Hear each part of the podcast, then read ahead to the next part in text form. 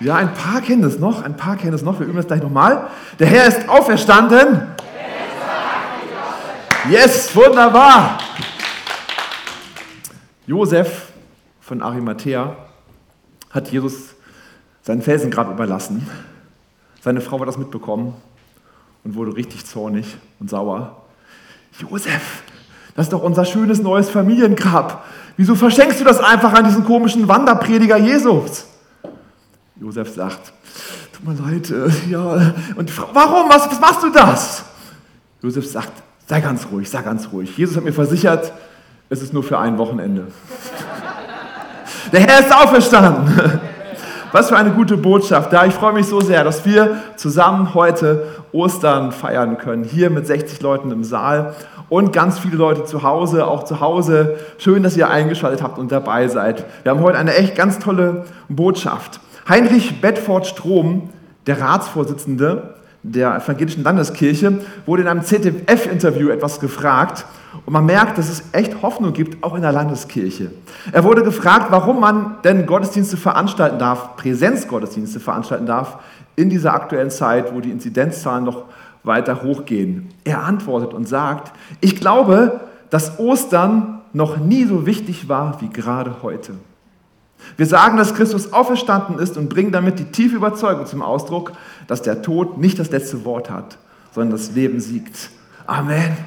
Wow, das fand ich richtig gut. Das war, wurde im ZDF so gesendet. Was für eine gute Botschaft. Der Tod hat nicht das letzte Wort. Wir glauben, dass Jesus auferstanden ist und dass diese Kraft auch heute mächtig ist und heute wirken kann und sie Hoffnung und Halt gibt. Und natürlich halten wir uns auch ans Schutzkonzept, ja.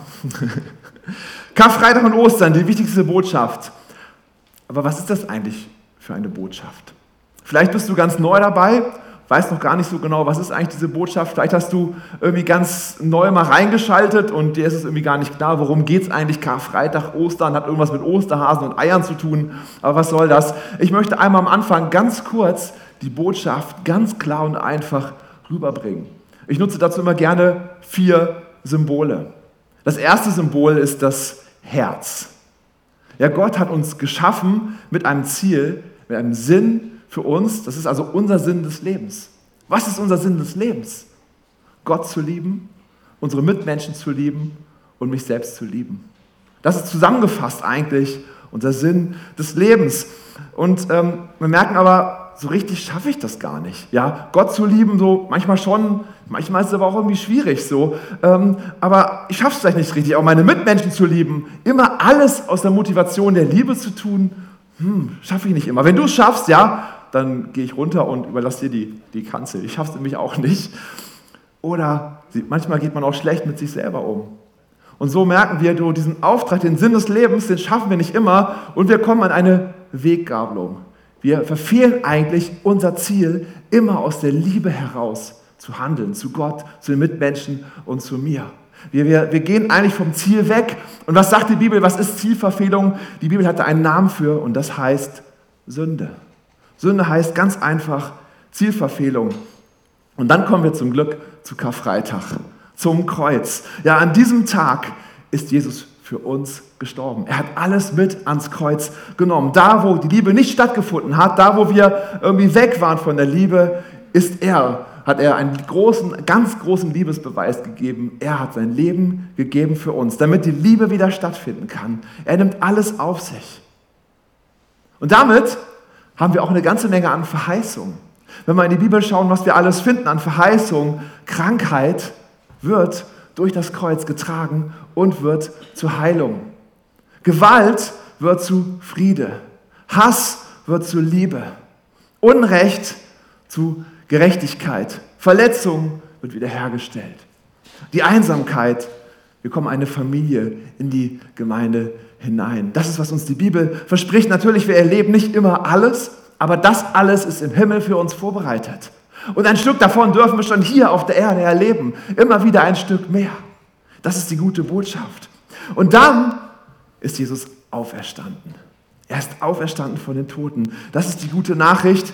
Und ich finde, da passt der Anker einfach gut zu. Das Anker ist das Symbol der Hoffnung. Ja, wir wissen, dass so ein, ein Schiff, was einen Anker gelegt hat, das steht fest. Und selbst wenn ein Sturm kommt, kann das nicht weggeweht werden. Der Anker, das, halt, das ist unsere Hoffnung. Wir, wir stehen fest, das Symbol der Hoffnung. Und Jesus möchte deine Hoffnung sein. Er möchte dir begegnen. Das ist unsere Aussage heute, unsere Botschaft. Jesus Christus, die Hoffnung der Herrlichkeit. Jesus ist auferstanden, um dir heute Morgen zu begegnen. Amen. Danke, Jesus, für diese Botschaft, Herr. Das ist so genial, dass wir hier feiern dürfen, dieses Ostern, an diese Botschaft denken dürfen und es neu verstehen und glauben dürfen. Du bist ein guter Gott. Ich bete, dass du dieses Wort heute aufschließt für uns. Amen. Ja, wir sind nun bei Ostern angekommen und wir wollen nun mal ein bisschen die Auferstehung anschauen. Lass uns mal überlegen, du wurdest von ähm, bösen Menschen umgebracht, Warst drei Tage tot und plötzlich wachst du wieder auf. Huch, ich bin wieder da. Cool. Was würdest du machen? Ich glaube, ich würde eine große Party veranstalten. Ja. Die größte Party, die Jenny und ich bisher hatten, waren 90 Leute bei uns im Haus. Das könnten wir noch steigern. ich würde alle einladen, die ich irgendwie kennen würde, und sagen, ich bin wieder da. Okay, jetzt sagen wir mal Corona-Zeiten zur Seite. Ja, das ist jetzt gerade ein bisschen schwierig, aber irgendwann geht das bestimmt wieder. Ich würde alle einladen und große Party machen. Was hat Jesus gemacht? Oder vielleicht würde ich irgendwie woanders hingehen, ja, weil ich weiß, hier sind ja die bösen Menschen, die mich umgebracht haben. Ich würde irgendwie in ein fremdes Land gehen und da einfach von, von vorne irgendwie anfangen. Was macht Jesus? Ich möchte eintauchen in einen spannenden Bericht, wo berichtet wird, wie Jesus sich verhalten hat, als er auferstanden war. Wir lesen aus dem Lukasevangelium und wir gehen das alles jetzt mal zusammen durch. Das sind eine ganze Menge Verse. Ich möchte an diesen Versen entlang diese Predigt ausrichten, weil ich glaube, es ist so gut, am Wort Gottes ganz eng dran zu sein. Lukas 24 ab Vers 13. Am selben Tag gingen zwei von den Jüngern nach Emmaus, einem Dorf, das ungefähr zwei Stunden von Jerusalem entfernt liegt. Sie kamen wahrscheinlich aus Jerusalem und sind eben auf dem Weg nach Emmaus unterwegs gewesen. Ein zwei Stunden Marsch. Einer der beiden hieß Kleopas, das sehen wir hinterher im Text. Von dem anderen ist kein Name ähm, erwähnt. Wir wissen nicht, wie er heißt. Warum wird von dem einen der Name erwähnt, aber von dem anderen nicht? Manche Ausleger gehen davon aus, dass es Lukas selber war, der das Buch geschrieben hat. Und äh, das ist so, so, üblich, dass man nicht davon redet, wenn man selber drin vorkommt, sondern schreibt einfach, ob es irgendwie eine dritte Person ist. Also es kann sein, dass es Lukas war, wir wissen es nicht so genau. Was wir auf jeden Fall wissen, diese beiden gehören nicht zu diesen elf übrig gebliebenen Jüngern, die bei Jesus fest dabei waren. Das lesen wir nämlich hinterher. Also es ist nicht eine wichtige Gruppe mit Schlüsselpersonen, die elf Leute, sondern es sind Jünger, die Jesus kennen. Lesen wir weiter. Unterwegs sprachen sie miteinander über alles, was in den zurückliegenden Tagen geschehen war. Und während sie so miteinander redeten und sich Gedanken machten, trat Jesus selbst zu ihnen. Der Moment. Das ist die Stelle im Lukas-Evangelium, wo das erste Mal Jesus wieder erscheint nachdem er gestorben ist. Das erste Mal. Was passiert jetzt hier? Wie, wie geht es jetzt hier ab? Kommt jetzt der große Moment? Jesus, jetzt ist es da. Bam, eine große, ein großes Ereignis. Und es steht da, während sie so miteinander redeten und sich Gedanken machen, trat Jesus selbst zu ihnen und schloss sich ihnen an. Kam einfach dazu. Na, hi, alles klar, ich bin wieder da. Nee, sagt er gar nicht. Er stellt sich dann einfach an und dann steht da sogar noch, es war so, als würden ihnen die Augen zugehalten werden. Sie erkannten Jesus nicht. Oh, hätte ich mir ein bisschen anders vorgestellt, oder? Wenn ich das erste Mal wieder von Toten auferstanden bin, ey, da würde ich wünschen, ich mir eine andere Party als vielleicht das. Ich finde es so herrlich, wie emotionslos das hier berichtet wird. Ich hätte wirklich so eine Riesenparty erwartet, ein Lobpreisevent, irgendwas Großes. Aber es ist hier irgendwie ganz klein. Kein Donnern, keinen großen Tumult. Einfach ein Gespräch mit zwei Leuten. Und sogar so unauffällig kommt Jesus daher, dass sie ihn gar nicht erkennen. Wieso das denn? Wieso kommt Jesus hier so dezent? Möchte er nicht auffallen? Mag Jesus keine Großveranstaltungen? Doch natürlich. Wir haben in der Bibel einige Stellen, wo Jesus vor ganz vielen Menschen geredet hat. Und er kommt auch damit klar, selbst wenn er kein Mikrofon hat, schafft er es, zu den Leuten zu reden. Das war nicht das Problem. Es sagt mir eins, ihm ist die persönliche Beziehung zu den einzelnen Menschen wichtiger als irgendwie ein riesengroßes Event. Jesus möchte dir persönlich begegnen, im Kleinrahmen, one-to-one, mit dir persönlich. Das hat einen besonderen Wert für Jesus. Es gibt die bekannte Bibelstelle, Matthäus 18, Vers 20. Denn wo zwei oder drei in meinem Namen versammelt sind, da bin ich mitten unter ihnen. Und ich habe schon so oft äh, gehört, wie Leute diese Bibelstelle genommen haben und dann gesagt haben, ja, wir sind jetzt nicht nur zwei oder drei, wir sind viel mehr hier. Also ist Jesus ja auch viel mehr da. Kennt ihr das? Das auch schon mal gehört? Vielleicht der ein oder andere. Und ich möchte sagen, ey, das ist eigentlich, sorry, aber es ist ein Missbrauch der Bibel, weil es da nicht drin steht. Wir dürfen nicht Bibelstellen nehmen und sie herausnehmen für das, was wir jetzt gerade brauchen. Das erlebe ich gerade in unserer Zeit ganz häufig, dass irgendwas, irgendwelche Aussagen getroffen werden über die aktuelle Krisensituation in der Welt und da werden Bibelstellen rausgezogen aus dem Zusammenhang und damit seine Meinung begründet. Das sollten wir nicht tun. Das Wort Gottes ist heilig. Es ist das Wichtigste, was wir haben, es ist das Wort Gottes. Wir sollten ganz vorsichtig damit sein, das irgendwie zu brauchen, um unsere Meinung zu bestätigen, sondern wir sollten gucken, was sagt die Bibel.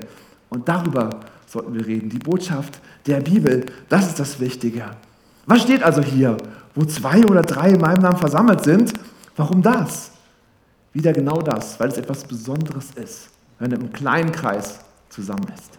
Wenn man in einer großen Gruppe zusammensteht, dann will man der Coole sein, man redet irgendwie nette Geschichten und so. Aber wenn man one-to-one -one oder vielleicht zu dritt zusammen ist, da wird es manchmal ehrlich, da wird es manchmal brutal ehrlich, hoffe ich zumindest, ja, dass man sich da mal so richtig erzählt, wie es einem wirklich geht. Das sind die persönlichen Momente. Das ist da, wo Jesus besonders gegenwärtig sein möchte. Da, wo wir im Kleinkreis zusammenkommen. Jesus fragt sie nun, worüber redet ihr denn miteinander auf eurem Weg? Ich wette mit euch, jeder in Jerusalem hat genau über diese eine Geschichte geredet, über die Auferstehung. Das Grab ist leer. Es gibt einen, einen Film, äh, wie heißt der Marcel? Auferstanden heißt der, kann ich euch sehr empfehlen. Ja? Da geht es darum, dass, das, dass ein Soldat dafür zuständig ist, das Grab zu bewachen und er denkt, da passiert ja sowieso nichts, ne? und plötzlich ist Jesus weg. Was ist damit passiert mit Jesus? Und alle in Jerusalem sprechen darüber, wo ist eigentlich Jesus? Wo, wo ist er hin? Wer hat ihn da geklaut? Was ist da passiert? Jesus hat Humor. Worüber redet ihr denn hier eigentlich? Er wusste genau, worüber sie reden. Ja? Aber ich glaube, es ist ein Unterschied, ob wir Dinge nur denken oder ob wir sie auch aussprechen. Jesus wollte, dass sie es aussprechen. Wie mit unseren Gebeten. Ja, wir haben Gebete, wir denken sie vielleicht. Gott weiß auch sowieso, was ich möchte, was ich brauche.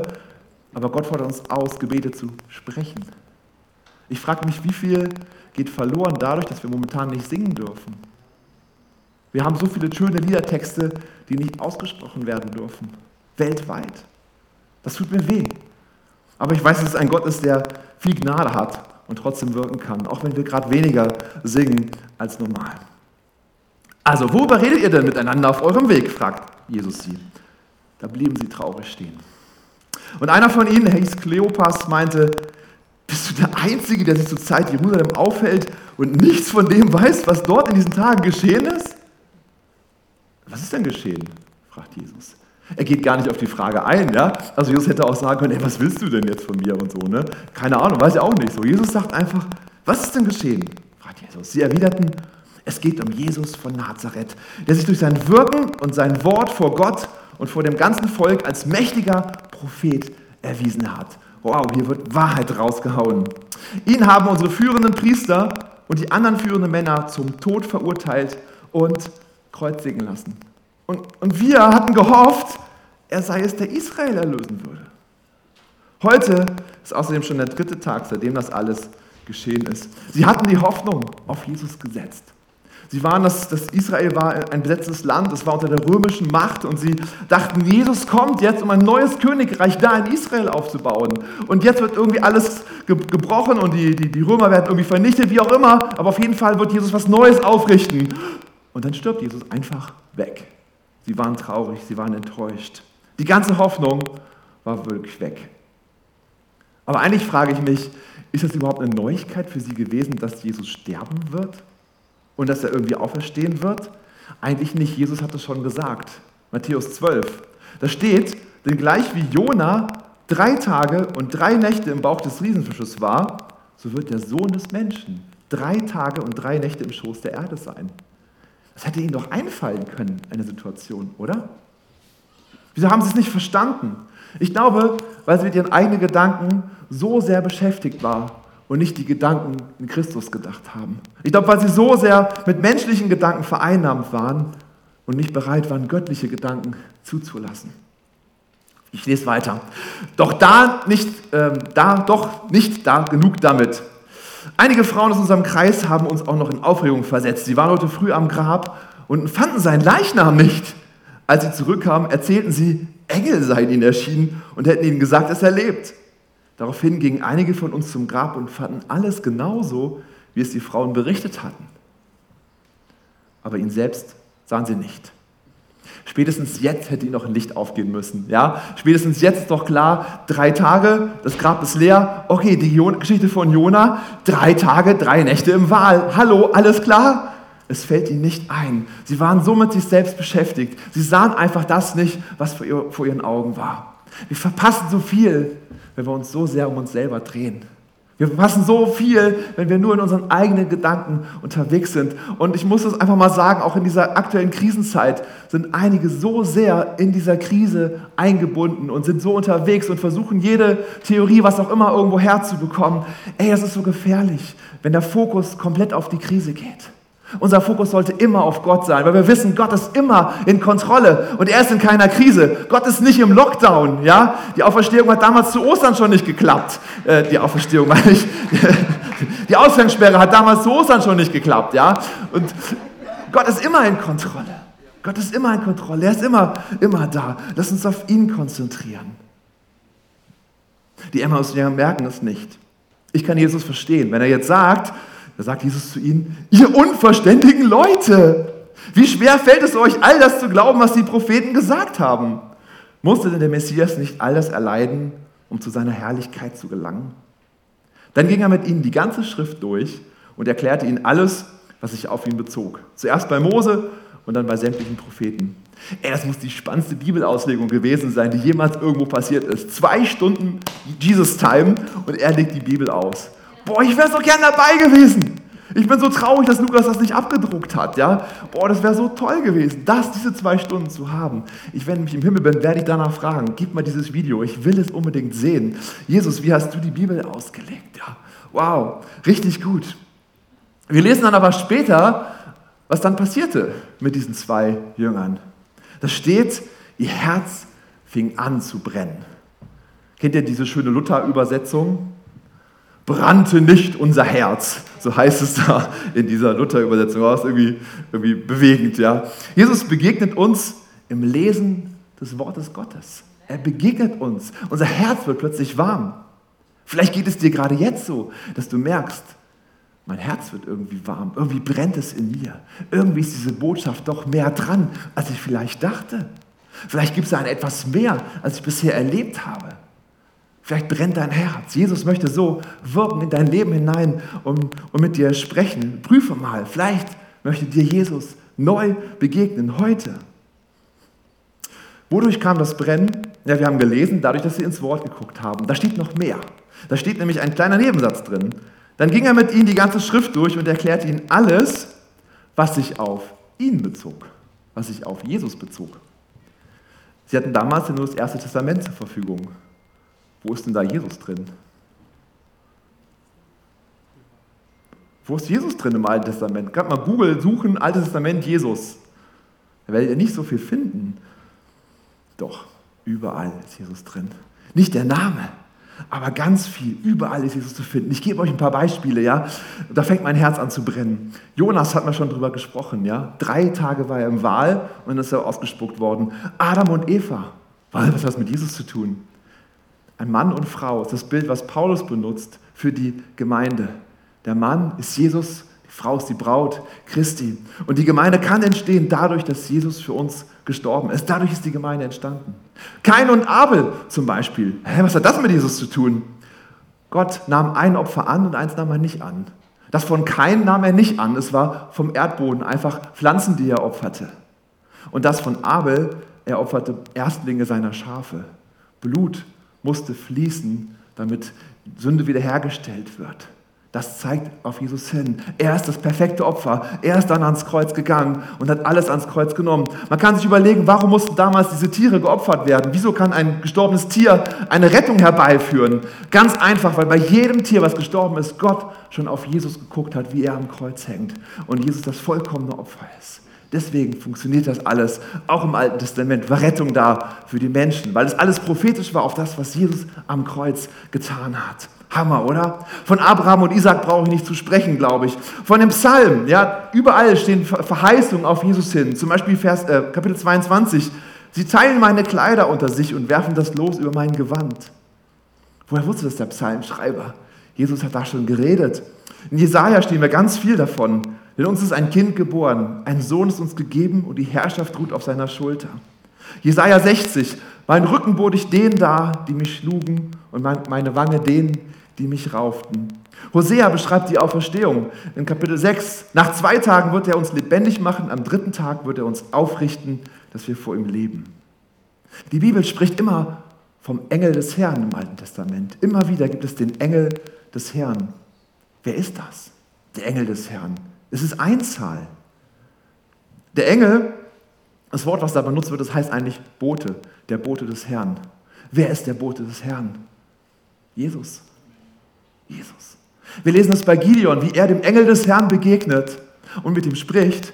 Und hinterher beschreibt Gideon, wie er mit Gott gesprochen hat. Da sehen wir das dran. Es ist Jesus, der überall auftritt. Wer war es im Feuerofen mit den drei Jungs, der da gewesen ist? Ich glaube zutiefst, das war Jesus persönlich, der sich dazugestellt hat. Hey, die drei Jungs waren in ihrem Schmerz, sie waren in ihrem heftigsten Moment. Wer kommt dazu, wenn du in deinem heftigsten Moment in deinem Schmerz bist? Jesus stellt sich zu dir. Und was hat er mit den dreien gemacht? Er hat sie beschützt. Ihnen ist gar nichts passiert. Das Feuer war extrem. Es war unmöglich eigentlich, das zu überleben. Aber in ihrem Schmerz, in dieser, in dieser Situation, war Jesus da und hat sie komplett rausgeholt. Er hat sie nicht aus dem Ofen rausgeholt, aber diese Ofensituation konnten ihnen nichts anhaben. Jesus war da. Jesus möchte bei dir in deinem Schmerz mit dabei sein und dich da durchtragen. Oh, ich kriege ich krieg wieder, also da bringt mein Herz an zu brennen. Ich weiß nicht, wie es euch geht, ja, aber brannte nicht mein Herz, ey. Amen. So erreichen sie das Dorf, zu dem sie unterwegs waren. Jesus tat, als wollte er weitergehen. Ist ja auch irgendwie lustig, ja. Aber die beiden Jünger hielten ihn zurück. Hey, bleib doch bei uns, baten sie. Es ist schon fast Abend, der Tag geht zu Ende. Da begleitete er sie hinein und blieb bei ihnen. Und als sie dann mit ihm am Tisch saßen, nahm er das Brot, dankte Gott dafür, brach es in Stücke und gab es ihnen. Interessant, dass Jesus das Brot nahm. Eigentlich darf man das nicht. Wenn du irgendwo hingehst, kannst du dir nicht einfach an den Sachen da bedienen. Das macht natürlich der Hausherr. Aber Jesus nimmt einfach das Brot, brach es und betete. Ich meine, das war wirklich die Holzhammer-Methode. Der winkt mit dem Zaunfall, so, guck mal, wer ich bin. Also, und hier haben sie es dann auch geschafft. Hier haben sie endlich erkannt, das ist Jesus. Hier wurden ihnen die Augen geöffnet und sie erkannten ihn und im selben Augenblick verschwand er. Oh, das muss so ärgerlich gewesen sein, ja. Jetzt habe ich Jesus vor mir, jetzt steht er direkt, jetzt kann ich mit ihm reden. Wie war's? Wie war die Be Beerdigung? Wie war die Auferstehung? Wie war das alles? Wie geht's dir? Was ist los? Ich habe noch ganz viele Fragen. Zack, ist er weg. Ah, schade, schade, die haben sich bestimmt tot geärgert darüber, dass sie ihn nicht früher erkannt haben. Ähm, gut, aber darauf kann man jetzt nicht so viel deuten, glaube ich. Endlich erkennen sie ihn. Wodurch haben sie Jesus erkannt? Durch das Abendmahl. Jesus begegnet uns in dieser Geschichte durch zwei Dinge. Durch das Lesen der Bibel und durch das Abendmahl. Das können wir daraus mitnehmen aus dieser Geschichte. Ich glaube, Jesus begegnet uns noch durch viele andere Dinge, wie zum Beispiel Lobpreis, auf jeden Fall, wie, wie Natur, in der Natur unterwegs sein, wie gute Gespräche. Es gibt so viele Möglichkeiten, Jesus zu begegnen. Aber was wir heute mitnehmen können, ist, der auferstandene Jesus möchte dir begegnen. Er möchte dir heute begegnen.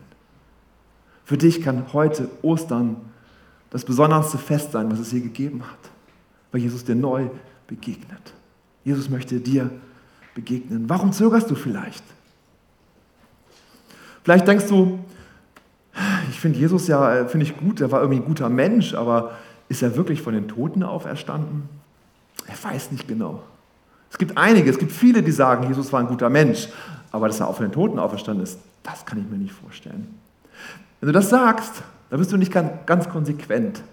Weil entweder war Jesus ein Lügner und ein Spinner oder er ist wirklich von den Toten auferstanden. Ey, ein guter Mensch stellt sich doch nicht so hin und ist gut unterwegs und sagt dann irgendwann, ich bin übrigens der Sohn Gottes. Niemand kommt zu Gott außer durch mich. Das würde ein guter Mensch so ja nie sagen. Es muss entweder ein Lügner gewesen sein oder es ist absolut die Wahrheit, was er alles gesagt hat. Und ich glaube, wir müssen uns entscheiden.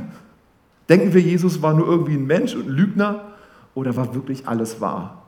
Und dann denke ich, dann ist alles wahr, was in der Bibel steht. Dann passt das alles, weil er ist der Sohn Gottes. Ihm ist alles möglich. Ich möchte dich ermutigen, dich zu entscheiden für Jesus. Aber ich traue mich nicht, Jesus zu begegnen. Ich habe Angst hinterher, ach, ist er irgendwie böse auf mich. Sagen wir mal, meine dreijährige Tochter, dreijährige Tochter, alles gut, dreijährige äh, Tochter Lia, sage ich, äh, du darfst nicht auf die Herdplatte fassen. Ja, so ein typisches Beispiel. Ne? Und ich gehe kurz raus, ist nicht passiert, aber sagen wir mal, es wäre passiert. Ich gehe kurz raus und äh, bringe den Müll weg und Lia sieht diese Herdplatte, wie schön rot sie glüht. Das sieht so spannend aus. Und was macht sie? Sie nimmt eine Hand, patsch, wow, nimmt die Hand sofort weg, Brandblasen bilden sich. So, was würde jetzt ein gesundes Kind machen? Es packt die Handstelle in die Hosentasche, rennt ins Zimmer und versteckt sich. Zum Abendessen würde ich sagen, Lia, komm Abendessen. Lia kommt zum Abendessen an den Tisch, die ganze Zeit nur mit einer Hand. Ich so, wieso, wieso, hast du nur eine Hand? Was ist mit der anderen Hand? Nee, ich will mal probieren, nur mit einer Hand äh, Abendbrot essen. Das geht bestimmt auch. Das ist völlig schräg, oder? Ein gesundes Kind würde immer zum Vater rennen, wenn Schmerzen da sind. Und selbst wenn sie verursacht sind, dadurch, dass man was falsch gemacht hat, wo man weiß, das war überhaupt nicht in Ordnung, ich durfte es eigentlich nicht, aber trotzdem renne ich in meinem Schmerz zu meinen Eltern hin. Das macht ein gesundes Kind. Warum machen wir das nicht mit Jesus so? Wenn wir was falsch gemacht haben, wenn wir was getan haben, was auch gar nicht gut war, wir haben Schmerzen, wir denken, oh nein, ich habe es verpeilt, rennen wir zu Jesus hin und umarmen ihn und sagen, ich habe es wieder verbockt, hilf mir bitte da raus. Und Jesus sagt, ja, ich habe alles am Kreuz für dich getragen. Ich bin da, du kannst zu mir kommen. Ich werde dich, ich werde dich trösten. Warum gehen wir nicht einfach zu Jesus? Noch eine letzte Sache. Vielleicht wunderst du dich, warum du überhaupt so die Schmerzen erleben musst, die du erlebst in deinem Leben. Und vielleicht macht dich das so, entfernt dich das von Gott. Ich habe vor kurzem mit einem gesprochen, einem Nichtgläubigen, der sagt, ich kann das, was ich erlebt habe, damit komme ich nicht klar und kann Gott, an Gott einfach nicht mehr glauben. Ein Bekannter von mir hat mir eine Geschichte erzählt. Das war sein Sohn, der war noch nicht, also im ersten Lebensjahr unterwegs und es wurde festgestellt, dass der einen Nierenschaden hat. Und er musste ähm, ja, operiert werden, weil sonst irgendwann zum Nierenversagen kommen könnte und das ist sehr lebensgefährlich. Und dann dachte er so, ja, wie kann ich jetzt meinem Baby erklären, äh, dass es operiert wird? Geht nicht. Er musste das Baby nehmen, zusammen mit seiner Frau, im Bett fixieren, festhalten, während die Ärzte kamen und die Zugänge gelegt haben bei ihrem eigenen Kind. Als Baby siehst du deinen Vater und deine Mutter und spürst, wie dir Schmerzen zugetan werden. Und verstehst das einfach alles nicht. Und der Vater sagte, er, er, er konnte das überhaupt nicht aushalten. Es war so schlimm, das zu, zu, zu, zu erleben, aber er konnte ja nicht loslassen. Er musste es festhalten, damit es erfolgreich war. Oh, wie dramatisch, ja. Man kann nur hoffen, dass, dass, das, dass, dass das Kind das irgendwie dem Papa verzeihen kann. Das hat das Herz des Vaters ja sozusagen fast zerrissen. Und dann ist mir eins klar geworden. Gott muss es doch eigentlich genauso gehen mit uns. Er ist dabei, Schmerzen werden uns zugefügt, nicht von Gott, aber er ist dabei. Und er weiß, er hat eine andere Perspektive, er weiß, wofür diese Schmerzen sind, die wir durchmachen müssen. Wir verstehen es nicht, warum. Irgendwann werden wir es verstehen, spätestens im Himmel. Das Kind, man kann es versuchen, dem, dem, Baby irgendwie zu erklären, äh, äh warum er jetzt diese Sachen da zugelegt werden müssen. Es versteht es einfach nicht. Genauso kann uns Gott manchmal nicht erklären, warum wir in diesen Schmerzen sind. Warum ist es manchmal so? Aber wir können sagen, wir vertrauen unserem Gott, dass es einen Grund hat. Und wir wissen, dass Gott dabei ist. Wir wissen, dass Jesus dabei ist, jeden einzelnen Tag. Jesus möchte dir begegnen, auch in deinem Schmerz. Er möchte, er nimmt nicht vielleicht alle Schmerzen sofort weg, aber er wird dir helfen, dadurch zu kommen. Er ist dabei auch in unserem Leid. Das ist unser Jesus. Er möchte uns helfen. Was können wir also aus dem Ganzen heute lernen? Der auferstandene Jesus, er möchte dir begegnen. Egal wo du stehst. Ob es dir gut geht heute, ob es ein wunderbares Fest für dich ist, ob dir die Krise überhaupt nichts anhat oder ob es dir irgendwie schlecht geht und du im Leid steckst und du Schmerzen hast. Jesus möchte dir neu begegnen.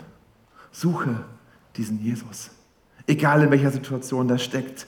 Ja, Jesus hat, als er auferstanden war, gleich dann ziemlich schnell über 500 Menschen ist, ist er begegnet. Und so möchte er auch heute dir neu begegnen. Ich gehe nochmal ganz kurz auf diese Botschaft ein am Anfang. Zuerst das Herz.